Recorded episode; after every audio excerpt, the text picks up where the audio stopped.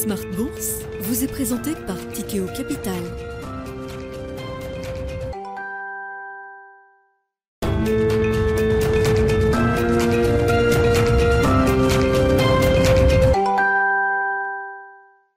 Bienvenue dans Smart Bourse, c'est reparti pour euh, la grande édition ce soir en direct pendant une heure avec euh, nos invités en plateau euh, chaque soir à 17h, rediffusée à 20h sur Bismart TV.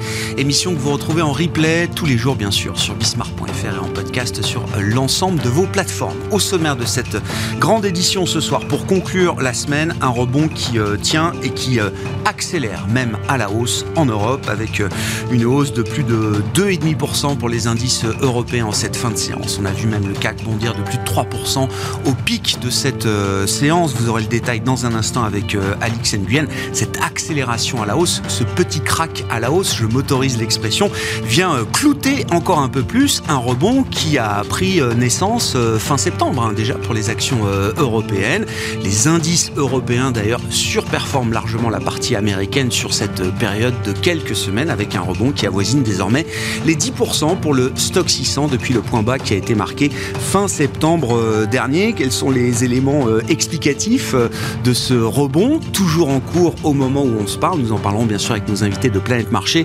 Parmi les catalyseurs du jour, on peut noter les espoirs et les rumeurs en provenance de Chine, une rumeur persistante d'un changement prochain de doctrine Covid en Chine, des rumeurs qui ne viennent pas de nulle part, hein, qui ont été alimentées notamment par les propos rapportés d'un ancien officiel des services de santé chinois qui participe aujourd'hui à une conférence euh, financière organisée par la banque euh, City. Et puis la visite d'Olaf Scholz euh, aujourd'hui, ces dernières heures, en Chine, avec une rencontre au sommet, bien sûr, avec le président chinois Xi Jinping, qui permet de doubler la mise d'une certaine manière, puisque on comprend que Olaf Scholz a réussi peut-être à vendre, entre guillemets, le vaccin BioNTech au président chinois et que la Chine serait prête à approuver ce vaccin à ARN messager de BioNTech dans un premier temps, c'est ce qu'on comprend, pour les travailleurs expatriés, pour les résidents étrangers en Chine. C'est quand même l'idée que la Chine va devoir à un moment se réouvrir et il y a sans doute euh, des raisons d'y croire quand on voit notamment la dégradation du pacte social à travers le niveau de chômage qu'on peut observer chez les jeunes en Chine, un niveau de chômage qui atteint quasiment 20% en septembre pour les 16-24 ans. C'est un pacte social qui est en danger, c'est une position intenable et donc le marché croit à l'idée d'une réouverture de la Chine qui alimente donc le rebond aujourd'hui. On le voit à travers le compartiment des matières premières, les valeurs minières, les valeurs du luxe en Europe font partie des euh, valeurs qui euh, euh, signent les plus belles hausses du jour sur le marché européen. Du côté américain, l'événement de la semaine, c'est évidemment la communication de la Réserve fédérale américaine à la recherche d'un nouvel équilibre. Nous serons désormais plus attentifs au développement économique et financier. Le rapport américain sur l'emploi aujourd'hui montre encore une croissance solide des créations d'emplois aux États-Unis, mais on note quand même en tendance une décélération par rapport aux moyennes de création d'emplois qu'on observait au cours du premier semestre, notamment pour l'économie américaine. Et tout ça conforte euh, le marché dans l'idée que la Fed n'aura peut-être plus besoin de monter de 75 points de base ses taux, taux lors de sa prochaine réunion du mois de décembre et que 50 points de base serait peut-être un pas désormais un peu plus approprié. Nous en parlerons là aussi avec nos invités de Planète Marché dans un instant. Et dans le dernier quart d'heure, comme euh, chaque euh, mois, nous retrouverons les équipes de Clartan Associés pour un, un cas d'analyse fondamentale. Le cas du jour, c'est le cas Airbus. Airbus, d'ailleurs, qui a été une euh, des valeurs qui a le plus profité du rebond en cours ces dernières semaines avec une hausse de plus de 20% depuis le point bas de fin septembre.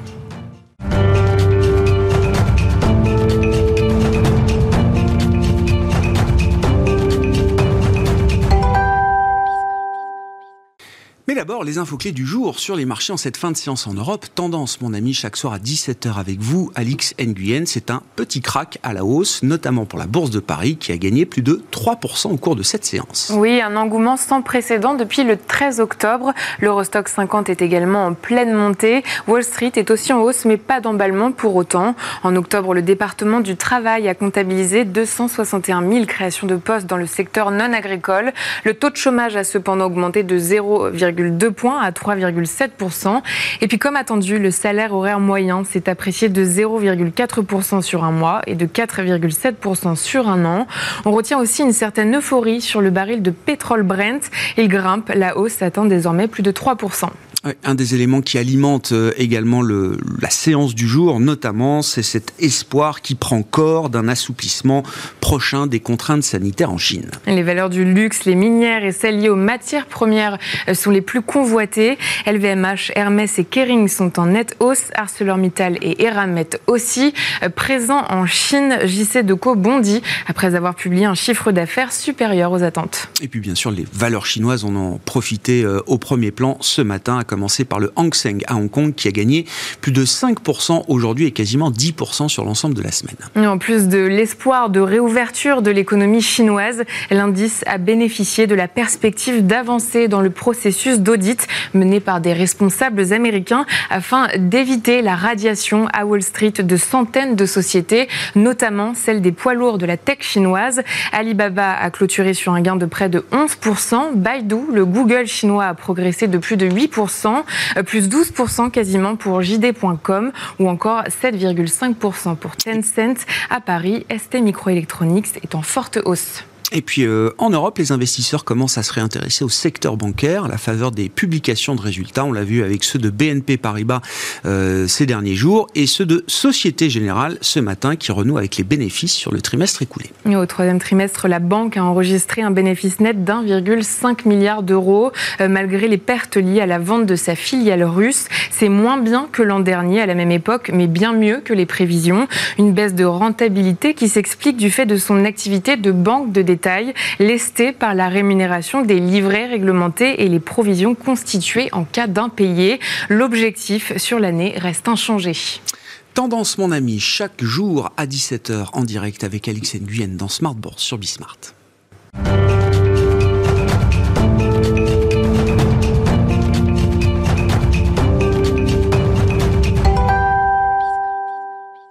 Trois invités avec nous chaque soir pour décrypter les mouvements de la planète marché. Nicolas Gottsman est avec nous ce soir, responsable de la stratégie macroéconomique à la financière de la Cité. Bonsoir Nicolas. Bonsoir. Merci d'être là. À vos côtés, Stéphane Deo, responsable de la stratégie d'Ostrom Asset Management. Bonsoir Stéphane. Bonsoir Grégoire. Ravi de vous retrouver et ravi de retrouver également Thierry Leclerc. Bonsoir Thierry. Bonsoir Grégoire. Vous êtes président fondateur d'AlphaJet Fair Investors. On aura l'occasion de revenir évidemment sur euh, la séquence Banque Centrale, mais profitons quand même de cette séance. Petit crack à la hausse, euh, je le disais, ça fait un moment qu'on n'a pas vu une séance à 3% de hausse euh, en Europe. Et je le disais également en introduction, c'est une accélération à la hausse qu'on constate et qui vient clouter, ancrer un peu plus l'idée d'un rebond qui a commencé fin septembre. Thierry. Tout à fait. Euh, bah, d'ailleurs, on s'était vu fin septembre. C'était fin du monde, l'ambiance, fin septembre. C'était, hein. ouais, et j'avais dit, alors ben, bon, après coup, hein, tout est toujours très facile, mais bon, il faut quand même aussi se souvenir de ce qu'on a dit de, bien. Vous avez le droit, euh, ça joue. Et euh, donc, j'avais dit qu'en tout cas, au niveau de nos indicateurs, tout était en survente. Enfin, voilà, des niveaux donc, de pratiquement 1% d'extrême. Euh, donc sur 100% du marché, on était à 1% d'extrême. Euh, donc vraiment des niveaux très clairs de survente. Et, euh, donc j'avais dit, logiquement, statistiquement, à moins qu'il y ait encore quelque chose qui, nous tombe dessus de, majeur, le marché devrait rebondir. Donc c'est ce qui s'est passé.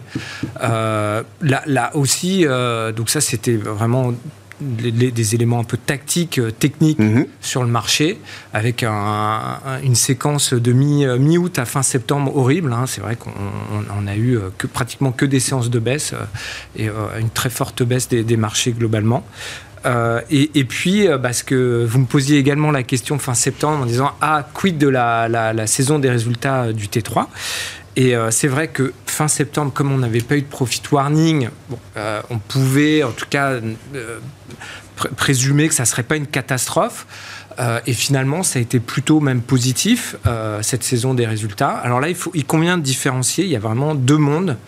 le monde des sociétés traditionnelles et puis le monde de la, la, tech, notamment donc les fameux GAFA, GAFAM, euh, donc qui, avait euh, tiré le marché mm. euh, pendant dix ans pratiquement, mm. qui elles, par contre, ont une séquence très difficile et, donc pour le coup, comme c'est vrai que ça, fait aussi la une des journaux, puisqu'on en a parlé pendant dix ans. Donc bah, maintenant, les, tout le monde est habitué à regarder ce qui se passe de, côté de ces valeurs-là. C'est des très gros poids dans les indices.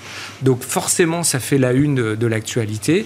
Et là, pour le coup, ça a été très mauvais pour pratiquement toutes, toutes les sociétés donc, de l'acronyme.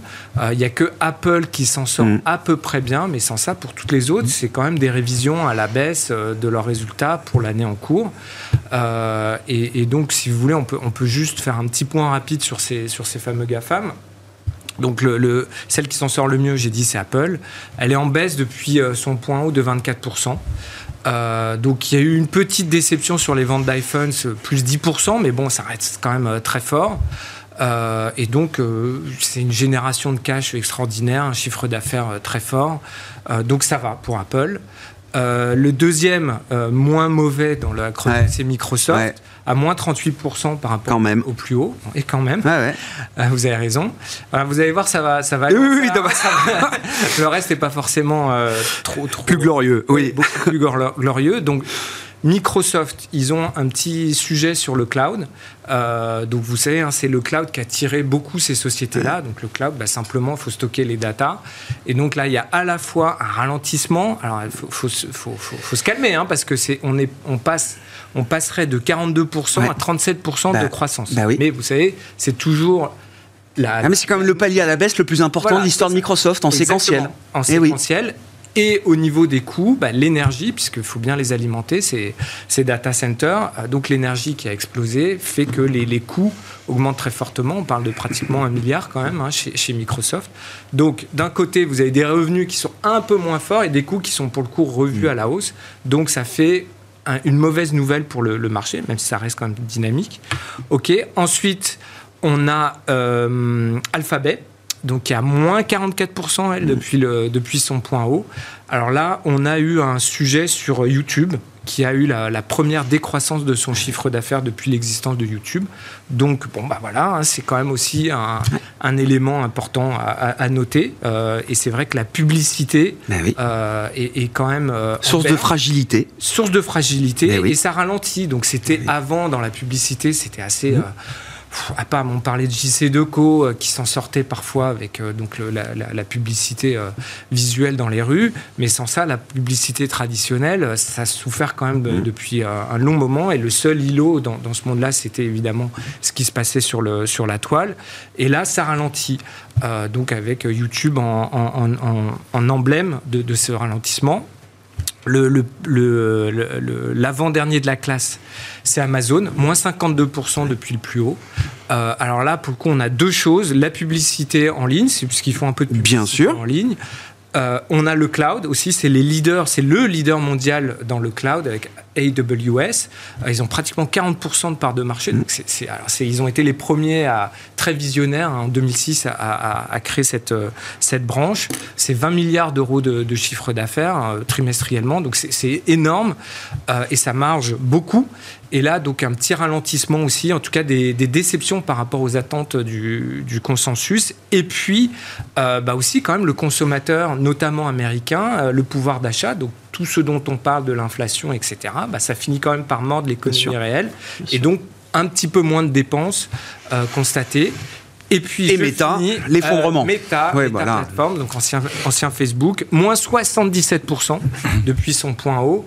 Et là, donc le chiffre d'affaires a baissé de 4%, les résultats opérationnels se sont effondrés de, pratiquement de moitié, et surtout, donc l'indicateur, vous savez, l'indicateur vedette mmh. sur les marchés, c'est le free cash flow, donc la trésorerie libre euh, générée, euh, donc qui était de 170 millions euh, il y a au, troisième trimestre. 2021, c'était plus de 9 milliards. Donc là, il y a un swing considérable parce que c'est des sociétés, notamment Meta, qui continuent d'investir massivement. Donc là, il y a un vrai problème de crédibilité pour Meta, c'est-à-dire qu'ils sont en, train d'investir dans le métaverse euh, pour le moment, les, les oui, investisseurs ne l'achètent pas. Ils continuent d'appuyer sur l'accélérateur et les revenus baissent. Donc là, ça fait un, effondrement colossal du cours de bourse, donc 77%. Ouais, c'est bien de le décrire de cette manière parce que je trouve que la hiérarchie euh, que vous avez, euh, que vous avez montrée, Thierry, explique bien du business ou des business models les plus résilients aux business models les plus fragiles. Hein. C'est assez, le marché est assez ah cohérent de ce point de vue-là. Il, y a, une cohérence. Le, marché est connecté à la réalité de ces entreprises. Euh, toujours. mais, oui, le marché a toujours raison. oui. On jamais dire l'inverse. Et d'ailleurs, d'ailleurs, euh, petite, non, mais euh, dans ce cas-là, petite stat. Alors, ces sociétés je finis juste. Ouais, ouais, ouais. Après, je, vous laisse la parole. Euh, ces sociétés qui sont euh, donc en forte, très forte croissance, ok, qui ont des performances hallucinantes. Donc, il y a tout un jargon aux États-Unis, les super performers, les, les monster stocks, nous on appelle ça les OBNI avec un B, euh, objet boursier non identifié. Bon, peu importe, appelons ça comme on veut, qui ont progressé très fortement et, et qui à un moment se sont un peu en bulle, sont un peu en, en lévitation, eh bien ces sociétés-là ont euh, 80% de chances de baisser de 50% et 50% de chances de baisser de 80%. Et vous voyez, là, avec euh, Meta, donc l'ancien Facebook, Ouais. on est pratiquement moins 77%, je l'ai dit. Donc, à un moment, effectivement, le retour à la réalité pour so- ces sociétés-là, dont les étoiles étaient parfaitement alignées quand même pendant très longtemps, hein, pratiquement 8 ans pour Meta, enfin, depuis son introduction en bourse. Et là, quand ça se désaligне, ça fait très mal et le cours de bourse s'effondre. Et ça, c'est très rapide. Et il y a eu quand même deux séances cette année, là, en février, moins 26%, et là, on vient de se reprendre une séance de à moins 25% fin octobre. Donc, enfin, on, on a beau être préparé, se dire ça va ralentir, c'est hyper violent. Donc, la seule façon pour éviter de perdre de l'argent sur ces titres-là, c'est de sortir avant que ça baisse, mais c'est très compliqué, En, évidemment. en- en un mot, parce que la, la période bénie quand même a duré longtemps, euh, avec alors à la fois une surperformance boursière, mais aussi une surprofitabilité ou une captation énorme des, de, de, de, de masse de profits euh, spectaculaires. Oui. Cette affaire-là, elle est terminée. Bah, après, euh, Il y a une normalisation. il y a- bah, enfin, c'est les chiffres que j'ai dit Oui, sur oui. la publicité. on on s'est toujours interrogé sur la moment, valorisation de ces entreprises. Oui. Là, il y a des interrogations sur la trajectoire de croissance qu'on peut plus extrapoler comme on, on pouvait le faire encore. exactement. euh, En tout cas, pour une partie, un nouveau, Ah ouais, euh, peut-être qu'un Apple avec du hardware, etc., sont un peu plus relax. Ouais. Euh, et je finirai quand même par une autre statistique intéressante à avoir en tête. euh, c'est que euh, 80% des leaders d'un cycle ne sont pas les mêmes que le cycle Ah. précédent. Eh ben, c'est parfait, parce que c'est la question. Est-ce que non mais je me tourne vers vous, le stratégiste euh, euh, Stéphane. Est-ce qu'on peut imaginer des conditions qui permettent euh, de voir ressurgir de nouvelles GAFAM? C'est-à-dire, est-ce qu'on peut imaginer que euh, on puisse reproduire euh, ce qui a été atteint par ce groupe en termes de, encore une fois, de captation des profits et de statut boursier pendant une période d'une dizaine d'années, pour euh, dire les choses, ou un peu plus Mhm. même peut-être pour certaines. Euh, la situation actuelle, moi, me rappelle quand même pas mal le 2001. Pourquoi? Parce qu'en 2001, euh, le S&P ou le Nasdaq euh, se casse la figure. En fait, si vous regardez, la moitié de la baisse du S&P est expliquée par une dizaine de valeurs. C'était des valeurs qui étaient extrêmement, qui avaient une énorme capitalisation, qui étaient très élevées, etc. Et donc, si on avait évité cette euh, dizaine de valeurs, en fait, on s'en sortait très très bien. Et là, j'ai un peu l'impression que c'est la même chose. Le marché a énormément pénalisé sur le Nasdaq. Il y a plus de la moitié des, en- il y a 60% des entreprises qui ont perdu la moitié de leur valeur déjà. Donc ça a déjà été un massacre. Mais c'est beaucoup de petites entreprises, donc euh, on le voit pas vraiment. Là, c'est les grosses qui commencent à être, euh, à être affectées. La très grosse différence entre 2001 et ce qu'on a à l'heure actuelle, c'est que les entreprises qui sont affectées sont des entreprises qui crachent du cash, Profitable. qui sont très Bien profitables. sûr. On sait pas uniquement un pari sur le futur. Le Nasdaq Donc- en 2000 était beaucoup moins profitable Exactement. que ne l'est le Nasdaq Donc on, a- avec on avait des, euh, on avait des. PE qui étaient euh, stratosphériques en disant oui oui mais vous inquiétez pas bientôt on va gagner beaucoup d'argent. Là c'est pas on va bientôt gagner beaucoup d'argent c'est on en gagne beaucoup mais un peu moins qu'attendu. Donc c'est plus du tout la même chose. Est-ce que ça veut dire qu'on va avoir de nouveaux euh, de nouveaux groupes après? Je suis tombé sur euh, un papier des années euh, 80 ou 90 qui euh, donnait une liste de growth stocks donc les, les stocks de croissance forte. Il y avait Kodak, il y avait Walmart, il y avait bon ça fait rire. Ouais. voilà. Bon, euh, donc oui, oui, à, à chaque cycle, euh, c'est différent. Je, je trouve quand même que on est sur, à l'heure actuelle, une situation où il y a des situations de monopole qui sont extrêmement fortes. Pour aller prendre des parts de marché à ça. Google, à Apple ou à d'autres, il va quand même falloir euh, se lever de bonheur. On peut imaginer dans d'autres secteurs, des, des, des GAFAM arrivent à surgir de cette manière-là. Et quand je dis GAFAM, c'est il faut au minimum passer le trillion de market cap. hein. En dessous, non mais en dessous, vous n'êtes rien. Euh, dans des secteurs euh, alors euh, différents, euh, je sais pas, l'énergie, le green, etc. Est-ce qu'on peut imaginer des entreprises qui atteindraient un jour cette taille et avec une telle domination sur leur marché? Bah, je pense que la première capi aujourd'hui au niveau mondial, c'est Saudi Aramco. Donc euh, voilà, donc c'est quand même une boîte du secteur de l'énergie. Après, c'est assez aujourd'hui, là, on est vraiment au moment du marché où effectivement la fin des leaders précédents finit de se casser la figure, mm. le marché se stabilise et on voit on, va voir, on va être plus prudent, apparaître les prochains leaders. Euh, donc nous, ce qu'on voit dans nos écrans radars aujourd'hui, par exemple, c'est dans la biotech qui sort bien. Euh, qui se démarque euh, assez positivement. Voilà. Bon, à suivre. Hein, il, y a des boîtes qui ont atteint un demi-trillion de market cap euh, parfois. Il y a des boîtes à plus, plusieurs centaines de milliards de ah, market cap tout dans la biotech aujourd'hui. Oui, oui, non, non, on ne parle pas du tout de, voilà, c'est ça. non, non, de la biotech française. non, mais si. malheureusement. Bah, malheureusement. Mais aux États-Unis, effectivement, c'est d'autres, c'est d'autres dimensions, et donc là-dessus, ils, ils, sont, ils sont, ils sont aussi très forts. Donc on peut, en tout cas, sur la question de l'hégémonie du marché américain, ça, je m'y aventurerai pas. Mais oui, voilà, donc on est dans cette phase-là. Est-ce que c'est des sociétés qui vont faire un triomphe de, market cap? J'en sais rien aujourd'hui, évidemment. Euh, mais oui, et si l'énergie continue d'aussi bien, enfin les, profits qui sont actuellement, mm. enfin bon, ça fait la une de l'actualité pour d'autres raisons, mais les profits qui sont générés aujourd'hui par les et surtout que on a quand même euh, assez peu d'investissements qui sont faits. Euh, donc là, je parle du secteur de l'énergie. Donc, on peut quand même avoir une assez belle visibilité. Alors, c'est pas c'est pas très friendly justement, mais d'un point de vue purement boursier, Aujourd'hui, effectivement, l'énergie continue, enfin nous aussi dans nos radars, euh, dans, nos, dans, notre boussole de marché, puisqu'on a une boussole de marché, l'énergie est très loin devant tous les autres secteurs et, et euh, caracole en tête clairement. Et signe des temps, sur le troisième trimestre, à quelques centaines de millions près, Exxon a généré plus de free cash flow qu'Apple plus de 24 milliards de dollars de free cash flow générés sur un trimestre pour ces entreprises. Donc ça, ça vaut quelque chose en bourse. Oui, oui. Exactement. Euh, sans transition, euh, Nicolas Gottsman. Bon, est-ce que la Fed a pivoté Vous avez un peu de temps pour nous expliquer votre, votre analyse de la communication qu'on a eue euh, cette semaine. Euh, avec une nouveauté quand même. Il y a une partie dovige dans la communication de la Fed, effectivement, euh, qui apparaît, qui n'apparaissait pas les mois précédents. Est-ce que c'est le début d'un pivot? Je pense que c'est intéressant de voir les, choses déjà par rapport à la publication d'aujourd'hui, qui est en gros le premier élément de statistique dure qui sort après la réunion de la Fed et qui montre donc une création d'emplois de 260 000 emplois donc pour, euh, pour le mois dernier. Euh, c'est à mettre en comparaison avec une moyenne entre 2015 et 2019 pour les emplois, donc une bonne période pour l'emploi américain qui était environ de 195 000 par mois. Donc c'est un, bon chiffre apparemment. Euh, donc ça c'est l'enquête qui est faite auprès des entreprises. On a une deuxième enquête qui est faite auprès des ménages qui elle montre une baisse de 328 000. Et si on ajuste pour qu'on ait les composantes qui soient équivalents à ceux de la première enquête, on est à moins 740 000. Donc là on a, on a un gros trou de ce côté-là. Alors, généralement, on préfère la première enquête qui est celle issue des entreprises, qui est plus fiable. Mais c'est quand même un premier euh, point d'alarme sur la situation de l'emploi aux États-Unis. Et on a aussi d'autres statistiques, notamment sur les gens euh, euh, qui, sont, qui travaillent à temps plein. On voit ici également une baisse. La population aussi qui est entre 25 et 54 ans, qui est le prime age, également une baisse. Donc, on a plusieurs éléments statistiques qui montrent que finalement, on est en train, peut-être en train au moins de baisser et peut-être en train de caler sur le terrain de l'emploi américain ce qui d'une part est le souhait de la Fed, parce que c'est clairement dit et assumé de leur part.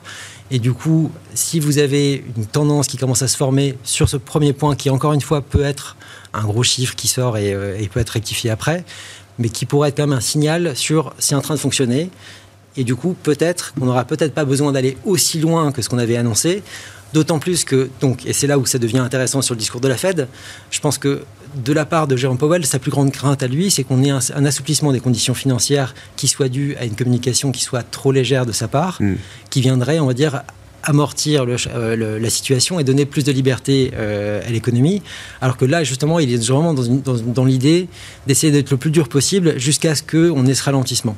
Donc, il a, à plusieurs reprises au cours de l'année, en fait, on a vu qu'à chaque fois que le marché commençait à anticiper déjà le premier pivot, ils ont rectifié le tir derrière en étant toujours plus dur, monté à 75 points, ensuite de, de, confirmer ce genre de choses. Donc, ils veulent éviter ça. Et parce que, enfin, le phénomène est d'ailleurs très bien décrit par Powell, c'est que le marché va anticiper euh, ce que va faire la Fed. Du coup, le marché va durcir les conditions financières. Le durcissement des conditions financières permet de ralentir le niveau d'activité économique qui lui-même, à la fin, permet de ralentir le niveau d'inflation. Mm. Donc pour lui, évidemment, il est essentiel euh, de, de, ne pas se louper sur son discours.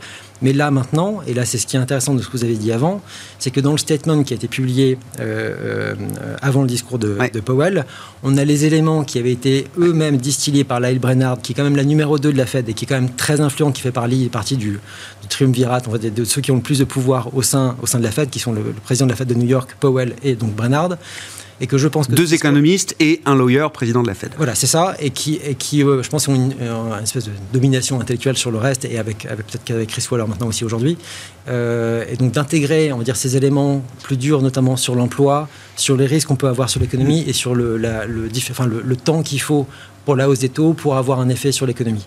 Donc du coup, tous ces éléments-là, à mon avis, vont être, commencer à être un peu plus mis en avant euh, au cours des, des, prochains mois. Et si jamais on a un ralentissement qui continue d'être, euh, de se former sur le, le terrain de l'emploi, on aura évidemment une Fed qui sera euh, moins à même de monter les taux aussi fortement qu'elle l'a fait.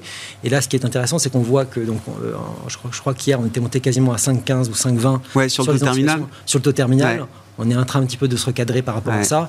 Et en fait, ce qu'on voit, notamment sur les enquêtes qui ont été publiées aujourd'hui sur les, sur, les, sur les salaires, c'est qu'en fait, si on fait des moyennes de 3 mois, on tombe quasiment à, à 4,70, 4,80. Si je regarde le PCE corps, on est aussi à 4,50. Alors là aussi, on est enfin, en moyenne 3 mois. Et donc, on a des éléments qui sont quand même assez importants parce que ça, ce sont des éléments qui avaient été donnés également par Jérôme Powell pour dire en fait, j'aimerais bien arriver à avoir un, un, mon, mon, taux terminal qui soit équivalent ou même un peu au-dessus de ces niveaux-là. Ces niveaux-là sont en train de Et quand on lisse donc la progression des salaires ou Corps PCE, qui est l'indicateur préféré de la Fed sur le, les, les, les, prix des dépenses de, de, consommation, quand on lisse comme ça sur des moyennes trois mois, vous dites on n'est pas est... si loin de ce que veut voir Jérôme Powell. Il y a trois éléments. Il cite le 12 mois, donc là on est à 5,15 sur le 6 mois euh, euh, annualisé, on est à 4,80, 10. Et sur le 3 mois, on est à 4,50. Donc ensuite, vous avez donc une lecture, lequel vous préférez là-dedans. Mais en gros, plutôt, il y a encore deux mois, on était à 5% quasiment sur, sur, ouais, sur l'ensemble. Oui, oui. On est en train un peu de réduire. Et du coup, il y a des progrès. Il y a des progrès de ce côté-là. Ils veulent pas le claironner parce qu'ils ont non, envie que le marché réagisse. Pas le dire. Voilà. Et, mais il y a des progrès de ce côté-là, donc ça peut être effectivement favorable pour la suite. Et en tout cas, peut-être maintenant, en fait, je pense que c'est est-ce qu'on est qu'on voit aujourd'hui, en plus de la Chine évidemment, c'est que on se dit que peut-être finalement, on va peut-être pas aller aussi loin que ce qu'on imaginait. C'est tout à fait possible. Euh, que, ça, que ça revienne et que ça ne soit pas euh, confirmé. Mais on a des éléments qui nous permettent de dire tiens, peut-être qu'on va pas aller aussi loin que prévu, finalement. C'est un pivot, mais la Fed ne peut pas encore le dire.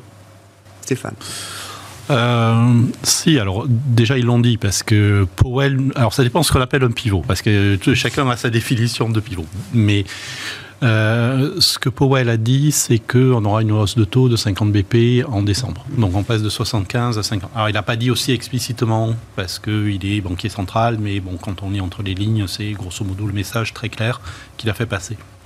Donc si la définition du pivot, c'est un ralentissement de la hausse des taux, ben, on a passé le pivot, c'est fait. Je voudrais quand même euh, faire un, petit zoom arrière. Euh, moi, je suis une grosse cinquantaine de banques centrales dans le monde. Il y, a, eu 28 hausses de taux en septembre. Il y a eu 15 hausses de taux en octobre. Euh, Qu'est-ce qui se passe? Il se passe qu'il y a énormément de banques centrales qui ont beaucoup, beaucoup monté les taux et à un moment donné, ben, l'effet cumulatif fait qu'on a moins besoin de, de taper aussi fort euh, qu'avant. Donc je pense qu'il y a on parle beaucoup de la Fed. C'est pas euh, juste la Fed. Le changement pas... de tempo, il est déjà une réalité pour d'autres banques banque, centrales. La Banque du Canada a surpris euh, aussi avec une hausse oui. moins importante qu'attendue. Donc on commence à avoir des surprises de l'autre côté. Oui. On commence à avoir des hausses de taux qui sont moins nombreuses que ce qu'on a eu il y a, il y a, quelques mois. Donc de toute façon, ça va. C'est normal. Euh, le taux neutre de la Fed, il est probablement autour de 2,5. C'est ce que nous dit la Fed. Donc quand vous êtes à zéro, vous montez très très vite. Il y a, enfin, il y a il n'y a, pas, a pas photo, vous montez et puis vous réfléchissez après. Là, on a très clairement passé le, le 2,5, donc la question se pose de jusqu'où on va continuer à, monter.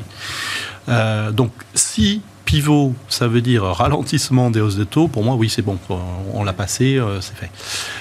Est-ce que ralentissement des hausses de taux, ça veut dire qu'on se rapproche du taux terminal? Oui, par définition. Euh, Parce qu'il nous... y a l'idée euh, slower but higher for longer. Voilà. Euh, et que c'est pas parce que le pas des hausses de taux ouais. Euh, baisse d'un cran qu'il y aura moins de hausses de taux forcément à l'avenir. C'est là où je pense que le marché s'emballe un peu, un peu beaucoup même. C'est que. Alors nous, on attend 4,75 sur les, les Fed Funds en, en, taux terminal. Mmh. Bon, vous le fais à 5, c'est pareil. Oui, on n'est plus à 25 points voilà. près. Oui. Donc 5, mais ce qui est très important, c'est qu'on va à 5 donc, au début de l'année prochaine. Donc il faudrait faire 50 BP, puis 2 fois 25. Et après, on reste à ce niveau-là jusqu'à la fin de l'année. Au moins, Ouais. si ce n'est l'année d'après. Je pense que ce qui s'est passé dans les années 70, et Powell l'a montré, enfin l'a dit de manière quasiment explicite, c'était une erreur de politique monétaire. Vous avez l'inflation qui a progressé, la Fed qui a monté les taux. Donc l'inflation est repassée de 10 à 5%. Mm, mm, mm. Et la Fed a dit, ben, c'est génial, regardez, on a tout gagné, on a été très bon, on a gagné. Pof, ils ont rebaissé les taux, et là, l'inflation est repartie à 15. Ils ont relâché l'élastique beaucoup trop vite. Et je pense qu'ils ils ne veulent pas refaire cette erreur de politique monétaire, parce qu'après, on a eu Volcker pendant 10 ans avec des taux extrêmement restrictifs, etc. etc. Donc je pense qu'il y a une histoire de taux terminal. Euh, honnêtement, le débat, il se joue à quelques, à 25 points de base près. Enfin, je pense pas qu'il y ait un débat. euh, Oui, il y a personne vous dira 8%, personne vous dira 2. D'accord. C'est euh, le gros, fine-tuning là. voilà, on est euh, à, D'accord. 20 euh, 25 points de, à 25 points de base près, c'est pas, ça change pas la face du monde. Par contre, la vraie question, c'est combien de temps on passe à ce niveau-là? Et pour nous, il faut donner du temps au temps. Il y a très clairement euh, une, une spirale euh, prix-salaire qui est en train de s'installer. Il y a un effet d'inertie très fort sur l'inflation qui est en train de s'installer. Et donc, euh, pour nous, ben, si on va à 5, 4,75 ou 5%, on y reste très longtemps. C'est-à-dire très longtemps, c'est au moins jusqu'à la fin de l'année prochaine, pour avoir le temps d'avoir une inflation qui revient sur des niveaux plus euh, corrects ou raisonnables ou euh, acceptables pour la Banque centrale. Nicolas, d'accord avec l'idée que quand on adhère à la logique du pivot, s'il ne faut pas y voir euh, l'idée que la Fed va baisser ses taux au courant de l'année 2023, toute chose égale par ailleurs. Oui, de toute façon, ça, la, la communication était effectivement claire de sa part. On voit la réaction du marché qui a été quasiment immédiate. C'est-à-dire que maintenant, le, le marché, en gros, price, en gros, 5 points, 5, 5% de, de taux quasiment tout au long de l'année 2023. D'accord. Donc là, pour l'instant, il y a, on va dire, le, le marché obéit gentiment à ce qui a été dit par Powell, ce qui est le but. Donc ça, il n'y a pas de problème. Ensuite, la question, effectivement, c'est de voir, et là, c'est quand même un niveau d'incertitude qui est quand même assez important, c'est de voir euh, l'impact que ça peut avoir sur l'économie réelle, sur l'emploi. Et parce que au sein du board, vous avez euh, donc Powell, il a quand même, euh, il souhaite vraiment lutter contre l'inflation, effectivement, ne pas faire l'erreur des années 70. Mais ils ont quand même un mandat qui est double, qui est celui aussi euh, sur l'emploi, et que au sein du board, on a quand même quelques personnes qui sont quand même très orientées côté emploi, et donc il y a aussi une question politique qui est en gros de savoir comment le rapport de force qui peut exister entre des différentes personnes peut jouer. Et le fait que euh, euh, Brennard soit là avec une vision qui soit pro-emploi, qui est Mm. plus marquée que l'ensemble des, des banquiers centraux américains, je pense peut avoir un poids. Et que, évidemment, ça va pas du tout la, la même histoire. Si, je- si vous commencez à avoir euh, des chiffres de l'emploi qui commencent à être mauvais, de voir une élévation du taux de chômage, vous allez avoir une réaction politique, d'une part du Congrès, d'autre part de la Maison-Blanche et la pression va être plus forte. Donc, de, de dans ce cadre-là, c'est pas du tout impossible non plus qu'on ait un renversement de tendance qui soit un peu surprise pour la suite. Mais évidemment, notamment aujourd'hui, il est euh, essentiel Hmm. en fait, d'avoir ce discours-là, parce que je pense qu'effectivement, c'est ouais, c'est ce qui permet d'avoir le, le résultat c'est ce escompté. que vous expliquez. Voilà. Et, euh, mais ensuite, le retournement euh, au fur et à mesure des, des, des mois l'année prochaine euh, se verra justement en fonction de ça, parce qu'on a eu quand même quelques éléments. Donc, on a eu ce chiffre du jour, on a eu le PMI, enfin les, les indicateurs hier qui montraient que dans, le- dans les services, on commençait à être euh, soit à zéro et un petit peu à négatif sur l'em- sur l'emploi. Et je ne pense pas plus. Alors évidemment, enfin, ils sont tout à fait conscients du risque que ça peut présenter justement de baisser euh, euh, les taux alors que l'inflation ne serait pas revenue dans sa boîte. Mais ce sera un débat. Si, si cette situation euh, se, ce présente, Sera, ce sera un débat, d'autant plus, mais ça on a déjà eu cette discussion, c'est que euh, la, ci- la- la ci- enfin, les salaires aujourd'hui, ils sont en gros euh, entre, euh, donc les, les derniers qu'on a eu aujourd'hui, c'était 4,7%. Mm. Le niveau moyen qu'on avait avant en 2019, c'était 3%. Donc on a un décalage de 1,7 sur les, sur les deux. Le tout, c'est d'arriver à faire revenir justement les niveaux de salaire avec un niveau cohérent sur, euh, sur, euh, sur l'inflation. Euh, ça risque d'être euh, assez facile au début, enfin assez facile. Oui, pour la première partie, oui. La deuxième partie, ça va être plus compliqué, Ouais. et parce que l'impact sur l'emploi peut être lourd, et je ne pense pas que euh, la Fed soit prête à aller vraiment dans le dur euh, sur l'emploi euh, en 2023 de ce côté-là. Hmm. Donc si jamais ça, ça arrive, je pense qu'il y aura effectivement euh, un retournement de tendance de ce côté-là. On y, enfin, on y clairement, on n'y est pas du tout encore maintenant, mais ça sera beaucoup plus compliqué, encore une fois, de leur part, quand vous avez une pression politique qui va être- commencer à être forte, si jamais il y a cet impact-là. Et, mais, mais on verra. Ensuite, il y a toujours l'hypothèse du soft landing qui reste une possibilité, et même assez, assez convaincante encore aujourd'hui. Toujours. Oui. Ça rassure? le, le, le, discours euh, des banques centrales, l'idée d'un changement de tempo déjà, parler du rebond euh, des marchés actions, toujours facile de trouver des explications, comme vous disiez, mm. ex post, mais il y a quand même l'idée dans ce rebond que euh, oui, on arrive peut-être au bout de quelque chose en termes de resserrement. Oui, oui bah, enfin moi, je, je, euh, c'est ce que j'entends en tout cas, c'est qu'on est plus près de la fin que, que du début.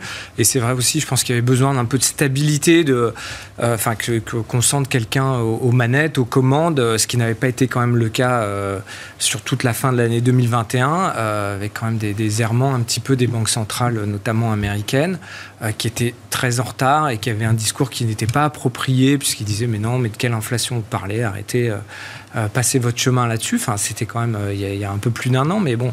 Donc on voit quand même le chemin. Ça a frappé très dur, très fort. Mmh. Ça a provoqué un choc quand même nous sur les actions, bah, toujours. Hein, si, si, vous montez les taux de, de 400 points de base en, en six mois, évidemment qu'il y a des impacts sur la valorisation. Donc on l'a vu, on l'a eu. Et là, aujourd'hui, moi, enfin, d'un point de vue euh, un petit peu euh, justement par rapport à cette communication. Euh, je ne sais pas si c'est vraiment l'intérêt de la Fed d'être trop longtemps avec ses taux à 5%. Ah enfin, à un moment, enfin, ça a quand même piqué quand on C'est très restrictif. Oui, oui, c'est très L'immobilier américain, enfin, le, le, le, le, fait de s'acheter un appartement standard, les prix ont déjà augmenté de pratiquement 30% au cours des, derniers, des dernières années. Et là, le taux, enfin, on est à plus de 7,5% sur le 30 ans américain enfin sur un, le mortgage, 30 ans américain. Donc ça a pratiquement doublé votre mensualité, qui a pratiquement plus de 3000. Avant, on était un peu, un peu plus autour de 1005, 1006 pour un appartement mm. moyen ou une maison moyenne aux États-Unis. Ça fait mal, ça fait mal aux consommateurs américains. Et donc à un moment, il va quand même y avoir un retour de tout ça euh, sur, sur la Fed. Donc je pense pas qu'elle va rester non plus. Et puis c'est pas vraiment, je sais pas si c'est, oui, l'inflation, elle est là. Euh, et c'est leur euh, objectif numéro un. Maintenant, quand vous, avez une quand vous provoquez une récession majeure, Bon, forcément, euh, vous êtes un peu tenté quand même de, calmer. Oui, oui mais il l'a dit, hein, on a des outils toujours pour piloter un ralentissement sévère de l'économie. Enfin, je veux dire, ça marche aussi dans les deux sens. Si je devais donner une estimation, je suis pas sûr qu'on finisse l'année prochaine à, à 5% peut-être pas là au mois de, novembre, mais en tout cas, je, je, serais surpris. Mais bon. Est-ce que on, verra On peut prendre les paris à 12 mois, mais euh, un discours de la Banque d'Angleterre il y a 15 jours de euh, Broadband, ouais. qui était vraiment intéressant et qui montrait en fait, en fait, il faisait simplement les estimations qu'on pourrait avoir sur l'économie, euh, une hausse de taux comme celle qui était anticipée le 17 octobre sur le marché. Et en fait, en faisant cette estimation-là, il disait, mais en fait, ça, ça voudrait dire que si on monte les taux à ce niveau-là, on va avoir un impact sur le PIB qui va être moins 5%. Et donc, à la fin, il disait, bah, en fait, on va, on va pas faire ça. On va, enfin, ce qui est aujourd'hui anticipé par le marché n'est pas, réaliste. Et donc, il y a eu, je pense, un ajustement qui s'est fait par rapport à ça. Et je pense une prise de conscience aussi un peu partout que c'était bien d'aller loin, mais peut-être pas trop loin non plus. Stéphane, si vous avez des commentaires complémentaires, n'hésitez pas. Je voulais qu'on dise un mot de la Chine. Euh, est-ce qu'il faut se préparer à une réouverture mmh. sanitaire de l'économie chinoise et qu'est-ce que ça implique? Alors sur le plan macro global et sur le plan des euh, marchés. Là aussi, on met toujours un narratif sur les mouvements euh, quotidiens des marchés mon narratif du jour, c'est quand même que ce qui se passe, cette accélération à la hausse, mmh. la Chine y participe, les espoirs et les rumeurs en provenance de Chine y participent. Oui, alors euh, ça fait euh, plusieurs semaines qu'on a des rumeurs sur euh, soit la Chine qui achèterait le vaccin Moderna, soit les Allemands qui fourniraient un vaccin à la Chine, soit une réouverture. C'est assez marrant parce que j'aime bien ce que vous avez dit au début. C'est, je pense que la prime de risque sur les actions était j'allais dire déraisonnable. déraisonnable, c'est peut-être pas le terme adéquat, mais elle était extrêmement élevée il y a encore quelques semaines pour garder une prime de risque aussi élevée, il faut un flux de données négatives. Si les données sont neutres, on ne peut pas justifier ça et donc on doit avoir un, rallye. Euh, et tout le monde se focalisait uniquement sur les données négatives. Il y a un aléa à la hausse, c'est la Chine. Hein. Si on réouvre la Chine, vous avez deux effets. Vous avez un effet volume, c'est-à-dire euh, la croissance qui va repartir très fort. On voit d'ailleurs euh, le coût du transport, par exemple, qui, qui s'est effondré. Donc on voit bien que tous les problèmes de, euh, de chaîne d'approvisionnement, etc., sont en train de disparaître. Donc ça, c'est un aléa à la hausse sur l'activité, et puis un aléa à la hausse aussi sur les prix. Euh, qui est euh, non négligeable. Mmh. Parce qu'on a vu des matières premières qui, ont, qui sont revenues à la baisse. Si vous réouvrez la Chine, ça va repartir une fois de plus à la hausse. Donc, si je vous donne... retrouver les niveaux paroxystiques qu'on a pu non, atteindre. bien sûr, bien sûr, bien sûr. Mais sur l'inflation, on va, on va rajouter une couche d'inflation avec une activité qui, une fois de plus, va, va surprendre à la hausse. Euh, donc là, sur les taux à 5%, euh, on ne va pas être à 5 ans. Ça, on est, d'accord, mais on ne sera pas en dessous. Oui, on sera euh, plus à 6. Voilà. donc oui, oui, je pense que c'est... alors c'est un élément qui est revenu sur le, devant de la scène parce que ces rumeurs de, réouverture deviennent maintenant assez persistantes. Mais bah, ça explique la bourse et ça peut, dans ce cas-là, on peut aller beaucoup plus haut on expliquait à la mi-journée avec un de vos euh, confrères, il y, a, une réalité quand même euh, physique euh, en Chine. Quasiment 20% de chômage chez les jeunes en Chine en septembre, c'est quand même le cœur du pacte social qui est en, danger euh, extrême. Alors, je ne sais pas si changer de stratégie Covid, ça permet de résoudre tous les problèmes d'un coup, mais il y a quand même l'idée qu'il y a quelque chose d'intenable, en tout cas sur les deux prochaines années. Ça fait deux ans qu'ils sont dans, cette, dans cet enfer ça peut pas durer encore deux ans. rester pour les siècles et On est d'accord. Et je pense, moi, je pense qu'on fait souvent une erreur en, en économie sur les marchés, c'est on regarde le scénario central, c'est-à-dire le scénario le plus probable. Euh, pour revenir aux, banquiers centraux, ils ne regardent pas uniquement le scénario central, mais aussi les risques autour de ce scénario. Hmm. Alors oui, quand on monte les taux, il y a un risque de récession, mais si on ne les monte pas, il y a un risque de, euh, d'avoir une inflation qui part hmm. sur des niveaux incontrôlables et d'avoir euh, ben, 10 ans de, de Volcker derrière. Et ça, c'est un risque qui est très très important. Euh, Greenspan l'avait dit à plusieurs mmh. reprises, il avait monté ou baissé les taux, pas pour son scénario central, mais euh, c'était une assurance pour la hausse ou, pour la baisse. Et sur la Chine, c'est un peu pareil. C'est, euh, je pense qu'on raisonne beaucoup en termes de scénario central. Il faut aussi se dire, il y a un aléa à la hausse, pour reprendre le jargon INSEE, qui est extrêmement fort à l'heure actuelle. C'est-à-dire qu'à un moment donné, il faut faire l'hypothèse qu'il est plausible qu'il réouvre les portes. Et là, ça change très très nettement la trajectoire une fois de plus, des variables réelles et des variables nominales. Sans, sans, même sans, même parler d'un plan de relance, hein. juste la ah réouverture. juste la réouverture. c'est ça, la décompression que vous ça, allez avoir génère. Le commerce international qui va repartir, la demande sur les matériaux qui va repartir. Vous n'avez pas le même prix d'équilibre pour le pétrole. Vous rajoutez une couche de, coûts de production. Donc les entreprises qui passent ces coûts à l'heure actuelle vont, euh, vont les passer encore plus. Et, euh, et vous remettez euh, un effet boule de neige qui est, qui est très très important. Donc je pense qu'il faut, il faut aussi garder ça en tête surtout sur des marchés où, une fois de plus, la, prime de risque est beaucoup moins extrême qu'elle l'a eu été hmm. il, y a, quelques semaines. Mais on reste sur une prime de risque qui est difficile à justifier dans un scénario de récession euh, très modéré, en fait dans les, petits sujets qui nous occuperont peut-être dans les prochains jours, il y a les élections de mi-mandat aux États-Unis. Alors, je ne mets pas trop d'emphase là-dessus, mais je ne sais pas, est-ce qu'il y a euh, un ou deux points pertinents à, à soulever? Alors, bah, sinon, Nicolas, je, non, mais c'était euh, pour euh, terminer sur la Chine, c'était justement pour de, comprendre ce qu'ils sont en train de faire avec euh, justement l'histoire du, vaccin BioNTech. C'est que cette... Donc, attends, je redonne parce qu'on n'a pas tous l'info. Olaf Scholz aujourd'hui en Chine, première visite euh, d'un dirigeant de ce niveau depuis deux ans euh, en Chine, one-to-one avec Xi Jinping. Il est venu avec les équipes de BioNTech et d'autres industriels allemands. Et donc, il y a l'idée que la Chine serait d'accord pour approuver ce vaccin ARN messager BioNTech pour les résidents étrangers à ce stade. C'est ce qu'on comprend à ce stade avec éventuellement une discussion pour euh, effectivement apporter et travailler sur euh, la population avec ce vaccin-là. Sauf que l'approbation de ce vaccin elle était déjà en route l'année dernière et qu'elle avait été arrêtée en août 2021 euh, par les autorités chinoises parce que justement ils étaient en train de développer eux-mêmes un, vaccin ARN messager et donc il y avait une concurrence et que donc ils se sont dit bon BioNTech on va plutôt les laisser dehors et éventuellement pouvoir penser à ça. ensuite ils ont développé donc leur, vaccin ARN. Maintenant ils se posent la question parce que la problématique évidemment du question zéro Covid.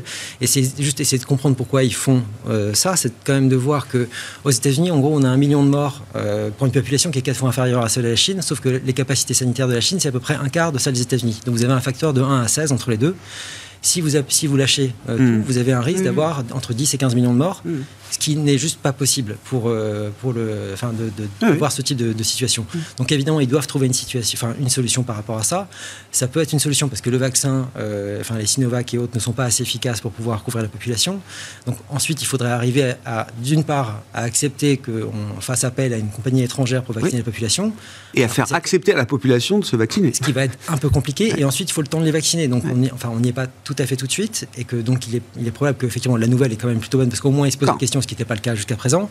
Mais pour l'instant, en tout cas, la communication qui est faite, elle n'est pas tout à fait non plus dans ce sens-là euh, également. Donc, on a encore un peu de temps avant de voir vraiment une réouverture de la situation et une, et une accalmie pour le problème. Parce que le problème fondamental, sur le nombre de morts potentiels qui peut arriver en Chine, ce problème-là, pour l'instant, il n'est pas réglé. Ouais, ouais, je comprends. Bon. Et puis en début de semaine, on avait encore un lockdown autour de Oui. l'usine Foxto- Foxconn, euh, principal fournisseur des matériels pour, euh, pour Apple. Bon, on s'arrête. euh, un mot là-dessus, euh, Euh, Thierry, moi, rapidement, serais, et on s'arrête. Je serais très prudent sur la Chine, Ah. pour le coup. Euh, Je trouve qu'on a tout pour euh, quelque chose qui sent pas très bon. À la fois un pouvoir politique qui s'enferme, qui est complètement.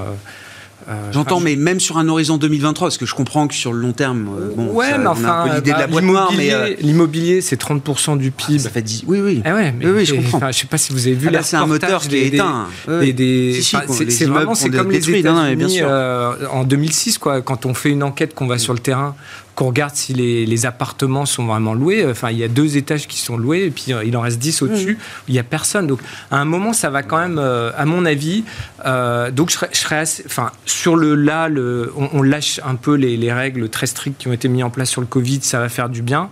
À, à- à moyen terme sur la Chine je serais prudent. On s'arrêtera là pour ce soir, messieurs. Merci beaucoup d'avoir été les invités de Planète Marché avec nous dans Smart Bourse sur Bismart.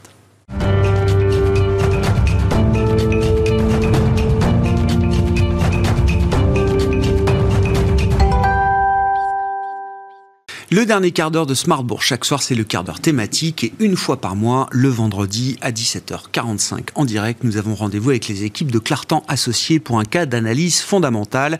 C'est Nicolas Déco, gérant chez Clartan, qui est avec nous ce soir en plateau. Bonsoir Nicolas. Merci d'être là. Et le cas d'analyse, euh, le cas d'investissement que vous nous proposez aujourd'hui, c'est le cas Airbus, un cas euh, parfait dans l'actualité euh, du rebond de marché qu'on connaît depuis un peu plus d'un mois, puisque ça a été un des grands gagnants de ce rebond euh, initié depuis fin septembre sur les marchés européens. Mais avant d'en venir à la partie boursière, Nicolas, Quelques mots peut-être de la, la, la perspective historique qu'il faut avoir sur ce groupe Airbus qu'on a connu euh, euh, comme étant EADS il y a encore euh, quelques années et qui est un des rares euh, grands succès industriels européens. On peut le dire comme ça, euh, On Nicolas peut le dire comme ça, enfin c'est un grand succès Ouais. industriel européen. Alors l'histoire d'Airbus, les racines remontent aux années 50-60 où la France, l'Angleterre, l'Allemagne avaient commencé à faire, à travailler ensemble, notamment dans l'aéronautique euh, Ils avaient fait le Transal et le Tornado pour ceux qui connaissent les, vieux avions.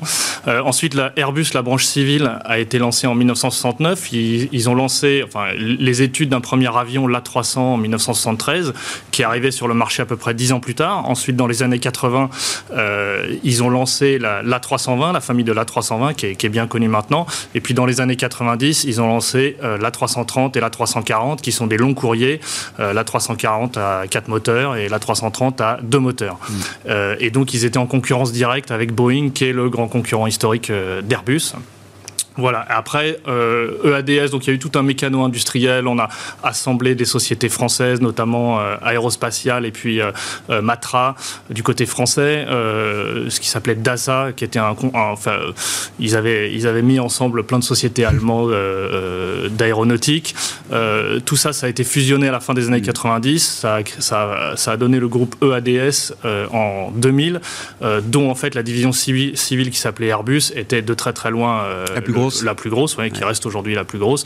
Et euh, en 2013, je crois, de mémoire, EADS s'est transformé en Airbus, mais c'est exactement le même périmètre euh, qu'en 2000.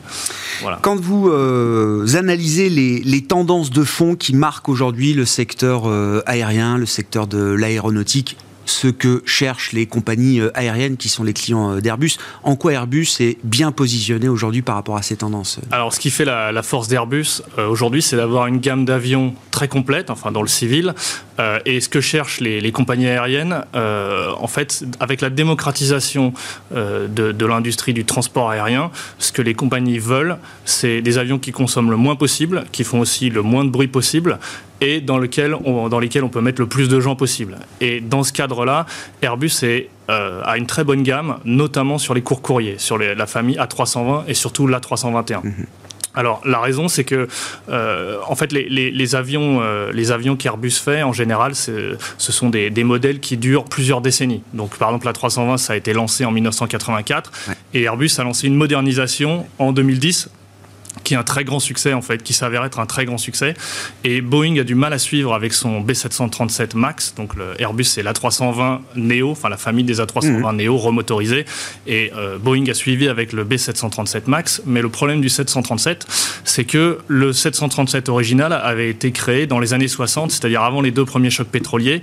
Et donc en fait, il n'a pas été prévu pour être euh, euh, aussi efficace en termes de consommation de carburant au départ, et notamment pour être efficace en termes de consommation de carburant, ce qu'il faut, c'est avoir des gros moteurs. Le, moteur, en fait, ce qui, dans ces avions, ce qui, ce qui fait la poussée, c'est l'hélice. En fait, c'est un gros avion à hélice qui est, qui la physique, c'est mécanique, oui, oui. Et donc pour ça, euh, il faut avoir de la place pour mettre sous l'aile un un gros, un gros carter et en fait, euh, euh, la 320 qui a été euh, donc qui a été lancée dans les années 80, ils y avaient déjà pensé, en tout cas plus que pour Boeing. Et donc quand la remotorisation a été faite à la fin des années 2000, Airbus a pu mettre un, plus gros moteur. Hein. c'est assez simple. Il y a un moteur qui fait un diamètre d'à peu près 2 mètres, alors que Boeing c'est 1m75 et donc l'avion est plus efficace et donc plus économe en carburant que, que, le, que le Boeing. Et ces programmes qui datent d'avant tout ce qu'on vient de vivre depuis depuis deux ans, oui, ils sont totalement valables dans l'univers post Covid euh, toujours. Euh, ah oui, oui. Il n'y a pas de, euh, pas d'interrogation là-dessus. Non, aucune. Aucune. D'ailleurs, il n'y a pas eu de, il a pas eu d'annulation de commande. Ce qui s'est passé, c'est que, en fait, Airbus a été contraint de, baisser sa production dans le Covid. Donc, en, 19, en 2019, Airbus a produit environ 850 avions. C'est un peu plus que 850 avions. Mm. Ils sont tombés à 511 en 2020. D'abord, le premier confinement, ils, étaient, ils ont été obligés d'arrêter. Puis ensuite, les compagnies aériennes leur ont dit, on, va, on va prendre les avions, mais plus tard. L'année dernière, on était autour de 620. Cette année, euh, ils pensent qu'ils vont faire 700. Euh, donc cette année, on est encore très en dessous de, 2019. Et ils pensent que euh, vers 2025-26, ils vont remonter à 1000, ce qui est quelque chose de plus normalisé, je dirais, par rapport à la demande structurelle. Et ça veut dire que le risque d'exécution industrielle, il est limité? C'est-à-dire on est encore en dessous des capacités qu'ils étaient capables de servir pré-Covid. Et donc, cette, cette marche-là, elle est, elle est facile. Enfin, elle est facile. C'est jamais facile, mais le risque d'exécution est limité. Euh, Alors, le risque d'exécution est relativement limité parce qu'en fait, ils remontent à des cadences. Euh, ils étaient déjà à ces cadences-là euh, avant. Qu'on connaissait, oui, En revanche, ce qui a, ce qui a changé, c'est que le, le, marché du travail américain est beaucoup plus tendu, notamment dans certains secteurs. Et en, fait, là, dans la remontée, le, ce qui a posé problème, c'est les moteurs. Donc, le, les moteurs, par exemple, il y, a, deux types de moteurs sur la 320. Il y, a, il y, a, le GTF de Pratt Whitney et il y a le LEAP du consortium euh, GE et Safran. Et quand on en discute, quand on en discute avec Safran, ils, sont assez frustrés euh, et ils disent qu'en fait, notamment aux États-Unis, c'est très difficile de produire parce que les gens, en fait, ont été licenciés et c'est très très difficile de les faire revenir, même deux ans ou trois ans plus tard. Et donc, ça a ralenti la production des moteurs. Et Airbus s'est retrouvé l'année dernière avec un certain nombre d'avions sans moteur au parking qu'ils attendaient de livrer. On voit que ça commence à, s'améliorer, mais ça prend du temps. Mais bon, le, temps va faire son affaire. Oui, bien sûr. c'est une anecdote industrielle de plus dans ce, phénomène de pénurie, de manque de main-d'œuvre qu'on peut avoir euh, dans l'aéronautique, mais dans d'autres secteurs euh, également. Euh, est-ce qu'il y a encore une concurrence? On a, parlé du duopole Boeing-Airbus pendant des années. Oui. Ah, Est-ce qu'il y a encore une concurrence aujourd'hui plus fort que jamais, je crois, le, duopole aujourd'hui. Euh, il y a clairement, euh, en fait, les, deux concurrents qui essayaient de rentrer, c'était Embraer et Bombardier, et ils essayaient euh, de, rentrer par le bas. En fait, ils, avaient fait des, avions d'affaires, un peu comme Dassault, et puis un jour ils se sont dit on va faire des programmes où on va aller chatouiller la 319. Là, on va essayer de voir si on peut pas concurrencer Boeing sur la Airbus sur la 319. Et notamment, euh, Bombardier a fait un très bon avion qui s'appelait le C-Series. Euh, et en fait, il a eu énormément de problèmes à démarrer. Euh, alors, personne n'a jamais dit pourquoi, mais enfin, en tout cas, les compagnies, quand vous leur demandez, euh, ni Airbus ni Bombardier ne vous dira exactement euh, ce qui s'est passé. Ma, conviction, c'est que la concurrence d'Airbus et Boeing, par les prix, euh, a été vraiment très très difficile pour Bombardier. Et finalement, Bombardier, qui était en difficulté financière, a, a fini capituler. par capituler et à vendre un, tout petit peu plus de la moitié du programme à Airbus. Aujourd'hui, c'est la 220 et c'est un, un, très très bon avion. Et donc, ça a fini dans, dans les mains d'Airbus. Et même dans le duopole, est-ce que c'est un duopole aussi équilibré qu'avant Alors, il est moins. Alors, ça dépend des segments. Dans les, dans les longs courriers, euh, Boeing a un léger avantage. Le 787 est un léger avantage sur la 350, hors problème de production. Là, en ce moment, ils ont beaucoup de problèmes de production. Euh, c'est-à-dire que Boeing, quand ils ne se marquent pas un but contre leur camp, ils sont plutôt assez bons, euh, notamment dans les longs courriers. Euh, par contre, dans les courts courriers, il y a, pour les raisons euh, que, j'ai évoquées précédemment, il y a un gros avantage à Airbus, et notamment dans le segment de la 321. Alors, pour vous donner euh, un, ordre de grandeur, dans le, carnet de commandes, qui est, une, bonne, une bonne mesure pour voir un peu qui a l'avantage, le concurrent de la 321, c'est le 737 mhm. MAX 10. Et le carnet de commandes de Boeing, c'est environ 700 appareils. Et pour la 321, qui fait euh, quasiment 50% du carnet de commandes du segment à 320 pour Airbus, c'est de l'ordre de 3500. Donc on est 80-20 euh, donc là, euh, là Airbus. exactement. Et en fait, le, problème, c'est que le, 737, euh, c'est un avion qui. On est en dehors de l'enveloppe de, originale pour ces avions d'environ 250 passagers. ils ont essayé de le tirer un peu trop. Ils ont essayé de mettre des, avions, des, moteurs un peu trop gros. Donc ça fait un, avion un peu moins efficace. Ils ont plus de mal à le vendre. C'est un avantage pour Airbus de faire la course en tête ou il y a toujours le, risque du leader qui ne peut que se faire rattraper peut-être à un moment? Alors il y a un peu le risque, il y a un peu le risque du leader qui, qui risque de se faire. De toute façon, Boeing, euh, c'est c'est une très très bonne compagnie. Euh, il faut pas s'attendre à ce que à ce qu'il ne mène pas la vie dure à ah Airbus. Donc euh, voilà. Maintenant, Boeing a un avion s'est lancé en fait sur le 737 Max. je pense que c'était une erreur. Ils auraient dû faire un avion tout neuf. Ils ne l'ont pas fait. Mm. Le risque, c'est que demain matin, ils se disent, eh ben, ça marche pas, on va faire un avion tout neuf. Et ils ont un peu essayé de, c'était un peu leur idée quand ils ont parlé de ce qu'on appelait le middle of the market en 2018-2019. Ils cherchaient un avion qui était entre le 787 et le 737 euh, et qui, était fait en fait pour venir concurrencer la 321 et puis le, la partie euh, basse, je dirais, du, du, 350. Et en fait, euh, il n'y avait pas assez, le, marché n'était pas assez grand. Alors maintenant, aujourd'hui, c'est encore pire parce que les compagnies aériennes ne sont pas du tout en état de passer des commandes, euh, euh, elles n'ont juste pas assez d'argent.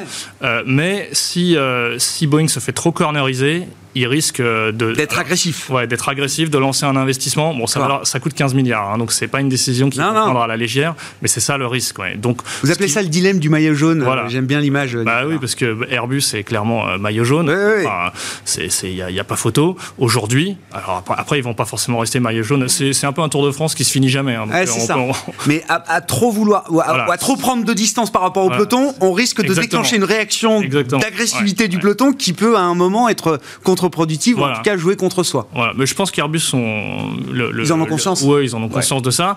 Euh, maintenant, le, moyen, en fait, pour éviter que, que Boeing euh, ait une réaction agressive, c'est de, c'est, de laisser des parts de marché à Boeing en vendant ses avions un peu plus chers. si on les vend plus cher, mmh. forcément, euh, les gens vont se, retourner, vont se mmh. retourner vers Boeing et ça va s'équilibrer un peu. et donc, voilà, à mon avis, c'est ce qu'il faut faire tranquillement. Et jusqu'à la prochaine génération d'avions où là, les cartes seront complètement rebattu. Hmm. Euh, en 30 secondes, si on peut, Nicolas. Oui, c'est donc un bon moment pour détenir Airbus en portefeuille, hein, euh, et c'est le cas chez, euh, chez Clarton Associé. Oui, je, notais, c'est un titre qui n'a pas encore recouvré la, baisse, enfin, en tout cas, qui n'est pas revenu sur les points d'avant d'avant crise Covid. Hein. Exactement, oui. Et en fait, c'est pas absurde parce que la, production elle-même et le chiffre d'affaires et les profits ne sont pas revenus au niveau de 2019. Mais par contre, ce qu'on a aujourd'hui, c'est on a une visibilité qui ne fait que s'améliorer. Vous parliez avec les invités précédents les invités précédents de la Chine qui rouvre, ça c'est sûr que c'est très très bon pour le trafic aérien euh, et c'est très très bon pour Airbus et même Boeing.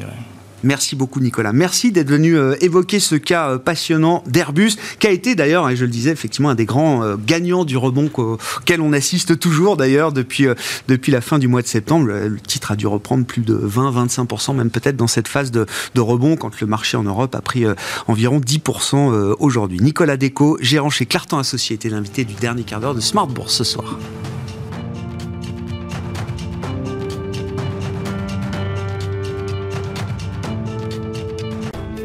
Smart Bourse vous a été présenté par Tikeo Capital.